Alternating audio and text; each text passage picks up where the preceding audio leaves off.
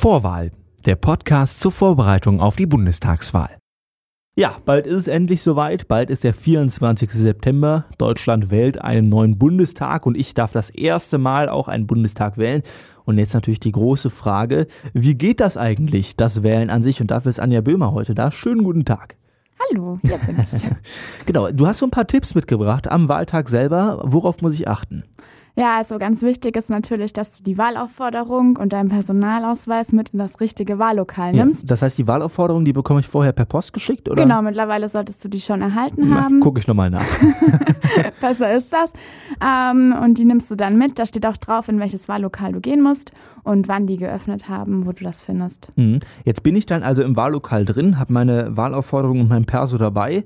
Äh, worauf muss ich dann noch achten? Ja, dann gehst du zur Anmeldung und äh, sagst dann, also weißt dich natürlich aus und kriegst mhm. dann deine Stimmzettel. Mhm. Die Stimmzettel nimmst du unbedingt mit in die Wahlkabine, ja. denn das öffentliche Ausfüllen ist nicht gestattet, weil die Wahl ja geheim stattfinden soll mhm. und das dann nicht gewährleistet wäre, wenn du das irgendwie am Empfangstresen machst. Mhm. Das heißt, ich habe dann so eine Kabine, wo ich reingehe, kann, so wie, wie, beim, wie im Schwimmbad zum Umziehen, oder? Ja. so kann man sich vorstellen, eine Wahlkabine, ja. Kann ich hinkommen, wie ich möchte? Also ich sag, ich bin gerade aufgewacht, merke um 18 Uhr, oh, ich muss ja noch wählen gehen und renne noch schnell in der Boxershort runter zum Wahllokal? Äh, klar kannst du auch äh, mit äh, der Boxershort, der Badehose oder dem Anzug wählen gehen. Klamottenvorschrift gibt es keine. Wichtig ist aber, dass du äh, keine Werbung an dir trägst, also dein T-Shirt nicht irgendwie einen Parteienaufdruck hat, mhm. weil das beeinflussen könnte die anderen Wähler und Wählerinnen, die da eben im Wahllokal mit dir sind. Mhm. Und das ist verboten, also auch auf deiner Kleidung, aber auch Plakate oder sowas dürfte man nicht im Gebäude oder vor dem Gebäude aufhängen. Ja. Jetzt bin ich also in dieser Umkleidekabine da drin und mache mein äh, Zettelchen vor mir auf und wie kann ich dann, also das Wählen an sich, ich mache einfach ein Kreuzchen halt, ne? Ja, genau, das bekannte Kreuzchen ist äh, die beste Alternative.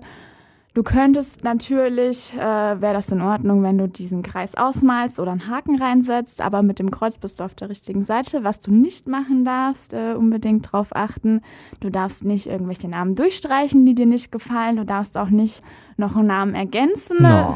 Sonst hätte ich deinen Namen noch drauf geschrieben. Oh, ich stehe leider nicht zur Wahl. Na, aber ansonsten, also ich darf nur das Kreuzchen drauf machen. Also Richtig. oder ausmalen oder sonst irgendwas. Du darfst nicht auf die Idee kommen, ein Bildchen da drauf zu malen. Das würde deine Stimme ungültig machen und das wäre ja schade. Mhm. Ansonsten gibt es noch irgendwas, worauf ich achten muss an diesem Tag. Also wir spinnen es nochmal kurz durch. Ich habe die Wahlbescheinigung bekommen, gehe mit meinem Perso also zu dem Wahllokal, was auf der Wahlbescheinigung draufsteht, hol meinen Zettel ab, mach das Kreuzchen und dann? Dann solltest du nicht auf die Idee kommen, noch ein Selfie von deinem großen Moment zu machen. Schade, ich hatte mein Snapchat schon offen, imaginär. Ja, ähm, das ist nicht möglich, weil damit natürlich auch das Wahlgeheimnis gefährdet wäre. Mhm. Du darfst jetzt auch nicht auf die Idee kommen, da lautstark durch die Gegend zu brüllen oder eine große Unterhaltung zu führen oder deinen kläffenden Hund mitzubringen, weil in so einem Wahllokal die anderen nicht gestört werden dürfen. Das mhm. heißt, natürlich sollte dafür Ruhe gesorgt werden und damit du nicht des Raumes verwiesen wirst, würde ich dir raten, ähm, dich da anzupassen. Ich probiere dann zu, dran zu denken. Also das heißt, ich habe jetzt quasi diesen Zettel ausgefüllt und dann, äh, wenn ich kein Selfie davon machen darf, wie gebe ich das dann ab? Also du kriegst ja nicht nur den Zettel, sondern natürlich auch den Umschlag dazu. Mhm. Dann faltest du den Zettel so zusammen, dass die Kreuzchen nach innen zeigen und steckst das in den Umschlag. Falls es passiert, dass du, warum auch immer, das Falsche angekreuzt hast, mhm. kannst du äh, zum Informationsdesk gehen ja. und dir da einen neuen Wahlzettel holen. Der andere wird dann vernichtet und kannst dein Glück nochmal versuchen. Das funktioniert nicht mehr, wenn du den Umschlag in die Urne geschmissen hast, ja. was dann den Abschluss deines Wahlprozesses darstellt. Das ist der große Moment, wo ich dann den Umschlag so lange an der Urne halte und die ganzen Fotografen die Fotos machen. Ne? Ja, das ist bei den wichtigen Menschen ja, so. Schade. ja.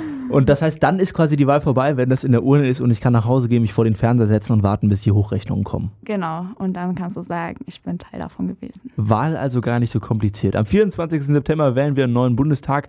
Ich habe mit Anja gerade mal erklärt, wie das Wählen an sich dann eigentlich so geht. Danke dir.